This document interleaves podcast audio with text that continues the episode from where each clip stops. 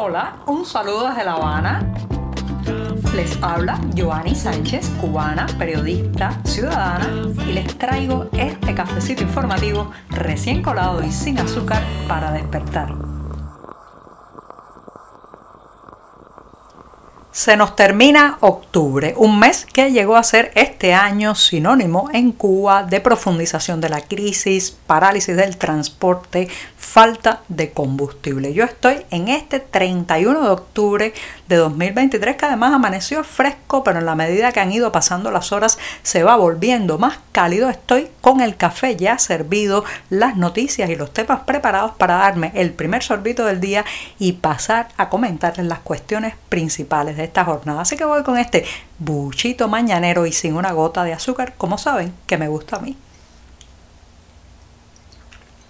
Después de este cafecito amargo, les cuento que en tiempos de informatización, de conectividad o hiperconectividad, de que en muchos países la cuestión es cómo descansar de esa eh, absoluta interacción constante en las redes sociales, en los medios digitales, ese bombardeo, digamos, de contenido por todas partes, pues en esos tiempos hay muchos lugares en esta isla que son verdaderas zonas de silencio tecnológico y de telecomunicaciones a donde no llega la señal de datos para que los residentes en esas comunidades puedan a Internet. Y no, no se trata de comunidades donde han elegido mantenerse al margen de los flujos de eh, información y muchas veces lo trepidante que va el ritmo de las noticias y de los contenidos en las redes sociales, sino lugares donde los vecinos están condenados a vivir sin internet porque el monopolio estatal de telecomunicaciones, la impresentable,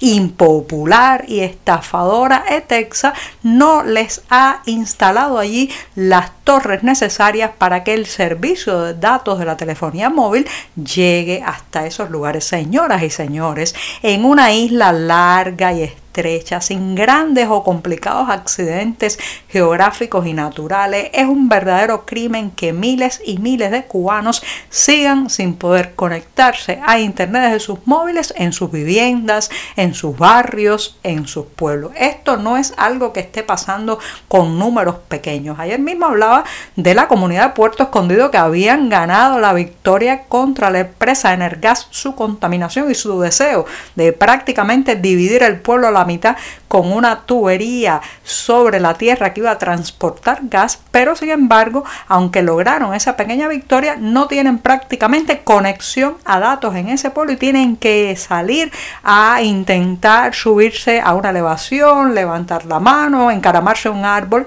para poder captar los pocos datos que llegan a las afueras del poblado. Esto es un ejemplo, pero podría pasarme el programa contándole historias, contándoles historias similares en otras partes de Cuba. ¿Quién se responsabiliza? ¿Quién da la cara? ¿Quién explica por qué no se ha invertido en que esas personas puedan disfrutar de un acceso a Internet? Señoras y señores, la conectividad es como la alfabetización en estos tiempos que corren. Esas personas están ahora en una situación de vulnerabilidad y de imposibilidad de competir, no solamente en lo profesional, sino también en lo económico, ya que no tienen esa herramienta, ese instrumento, ese camino tecnológico que es imprescindible en la vida moderna. Entonces, ¿quién se responsabiliza con esto? Da la cara y las explica a todos esos miles de cubanos que viven en zonas de silencio por qué no tienen internet mientras se sigue privilegiando la construcción de hoteles, el mantenimiento de un ejército eh, de miles y miles de hombres que nadie sabe muy, bien para qué servirá o para qué ha servido.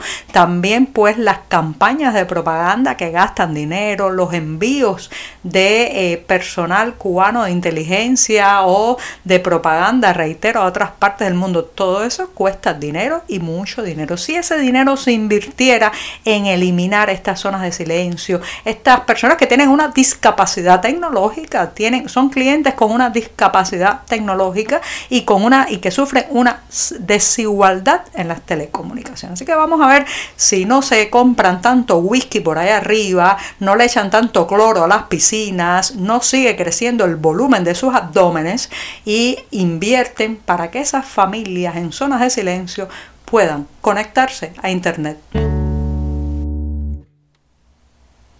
El divorcio entre el discurso oficial y la realidad cubana cada vez es más grande, cada vez hay un abismo más hondo entre lo que dicen los medios controlados por el Partido Comunista y lo que los cubanos podemos comprobar en las calles de nuestro país. Así ha sido con las últimas declaraciones emitidas por Miguel Díaz Canel en el más reciente Consejo de Ministros, donde prácticamente se cantó victoria de haber pasado lo peor de la crisis energética. Recuerden que al comienzo, incluso un poco antes de la llegada del mes de octubre, eh, rápidamente advirtieron las autoridades de que íbamos a tener que ajustarnos los cinturones porque el consumo energético iba a tocar fondo debido a la falta de combustible. Eso trajo en los horarios de las instituciones públicas, paralización de parte del transporte urbano, del poco que quedaba funcionando debido también a los problemas técnicos y una serie de problemas en la realidad cubana que ahora dicen ha pasado lo peor y podemos respirar aliviados. Lo cierto es que las calles, señoras y señores, dicen otra cosa. Ayer mismo en un recorrido por varios municipios de la capital se podía constatar las gasolineras, algunas de ellas sin suministro alguno, otras con muy poco abastecimiento de combustible y la mayoría que tenían algo de gasolina, pues larguísimas colas de vehículos para intentar llenar el tanque. Entonces, ¿qué está pasando realmente? ¿Tenemos que creer lo que dicen por ahí arriba o eh, seguimos las señales de la realidad que nos siguen diciendo que la situación está mal y cada día peor? Incluso la palabra octubre, el nombre de ese mes tan bonito, se convirtió en una mala palabra, en un eh, vocablo que cuando se decía generaba desazón, miedo, temores porque claro, todo el mundo dijo ahora en octubre va a ser peor la situación, hasta el punto de que muchas operaciones comerciales de compra y venta, de acuerdos entre emprendedores se zanjaban con la frase vamos a esperar que pase octubre. Hoy termina octubre y lamentablemente no hay mucho para sentirse aliviado. Una cosa dicen los discursos oficiales y otra nos está indicando la realidad. El proceso de bancarización, que no es otra cosa, señoras y señores, que el empujar cada vez más a la sociedad, a las operaciones mercantiles, al comercio privado fundamentalmente, a hacer todas sus operaciones y transacciones a través de las pasarelas electrónicas debido a la falta de efectivo, billetes, papel, moneda que recorre al país, la inflación, los altísimos precios que obligan a manejar volúmenes cada vez más grandes de pesos cubanos. Bueno, pues este proceso de bancarización ya tiene un enemigo.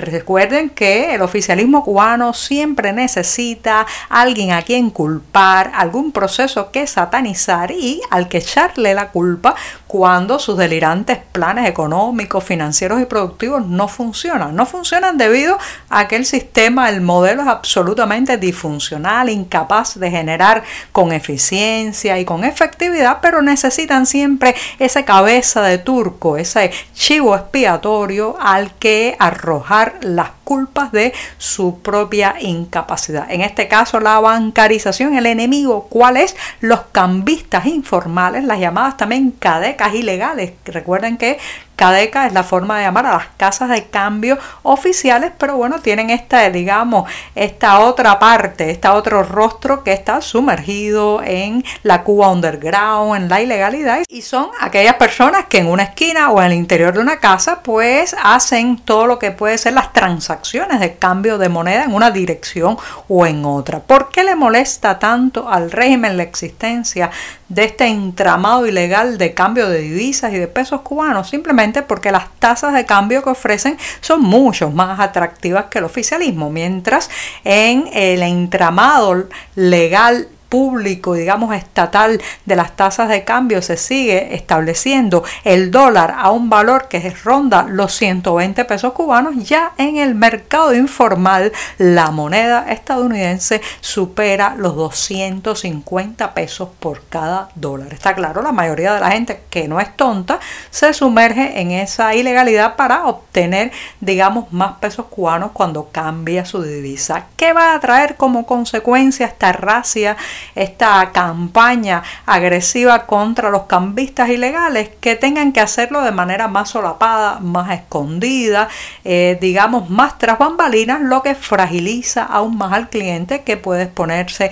a las estafas, a los asaltos y eh, bueno, pues incluso a los operativos policiales donde caiga no solo el cambista, sino también aquel que solo quería transformar sus dólares o sus euros en unos pocos pesos cubanos. Así que ya saben, la bancarización tiene un enemigo, le ha salido un enemigo o al menos eso dicen los medios oficiales. De verdadera arqueología histórica, así podría catalogarse el libro que se lanzará el próximo 18 de noviembre, que además cae sábado en la Ermita de la Caridad en Miami, Estados Unidos, un lugar muy simbólico para el exilio cubano. El volumen lleva por título Una historia develada y se acerca a una figura muy controversial del proceso de las luchas independentistas aquí en Cuba. Este libro, pues, eh, arroja detalles sobre Juan Mazó Parra, que ha sido invisibilizado, poco conocido, multiplicado por cero en las versiones posteriores de la historia de aquellos revueltos años de las luchas de independencia en Cuba. El autor es el historiador y escritor cubano José Ramón Fernández Álvarez. Así que ya saben, los que estén por la Ermita de la Caridad en Miami, Estados Unidos, el próximo 18 de noviembre, tendrán la oportunidad a eso de las 11 de la mañana disfrutar del lanzamiento de Una historia de velada, la arqueología histórica que tanto necesitamos hacer en esta isla. Y con esto sí, me despido hasta mañana miércoles, la jornada puente, el día bisagra. Muchas gracias.